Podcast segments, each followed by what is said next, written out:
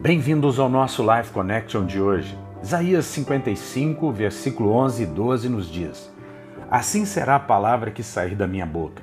Não voltará para mim vazia, mas fará o que me apraz, e prosperará naquilo para que a designei. Saireis com alegria e em paz sereis guiados.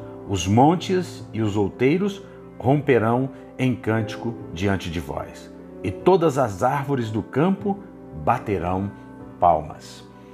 Nós sabemos que há uma expressão aqui no profeta messiânico Isaías, e nós sabemos que existe uma aplicação imediata para essa palavra, porque o povo de Deus estava cativo na Babilônia e eles sairiam do cativeiro porque Deus assim o prometeu. E Deus, inclusive, disse como eles sairiam: com alegria e em paz seriam guiados.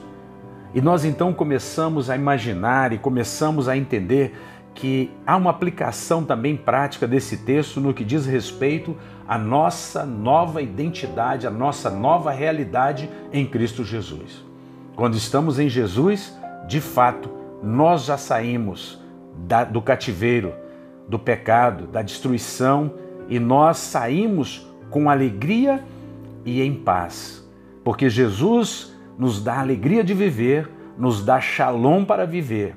E aí nós entendemos que como Israel saiu em paz e foi saiu com alegria, nós vivemos em paz e em alegria. E nós sabemos que a própria natureza, nós sabemos que o mundo ele vê que existe algo diferente na nossa vida e a própria natureza canta e as próprias árvores batem palmas porque elas reconhecem que em Cristo Jesus nós somos uma nova criação nós somos povo de propriedade exclusiva de Deus, chamado para as boas obras. Nós não precisamos ter medo de nada. Nós temos aquele que é fiel e que cumpre a sua palavra. E em Jesus nós temos a provisão completa. Jesus, quando morreu na cruz, bradou no aramaico: Tetelestai, está pago, está consumado. Ele morreu e ressuscitou. Portanto, o testamento tem eficácia, porque o testador morreu e ressuscitou, e nós então podemos viver em paz e em alegria. Que nós possamos sair da situação em que se encontramos hoje, em que nos encontramos hoje. Se você está triste, saia dessa situação com alegria.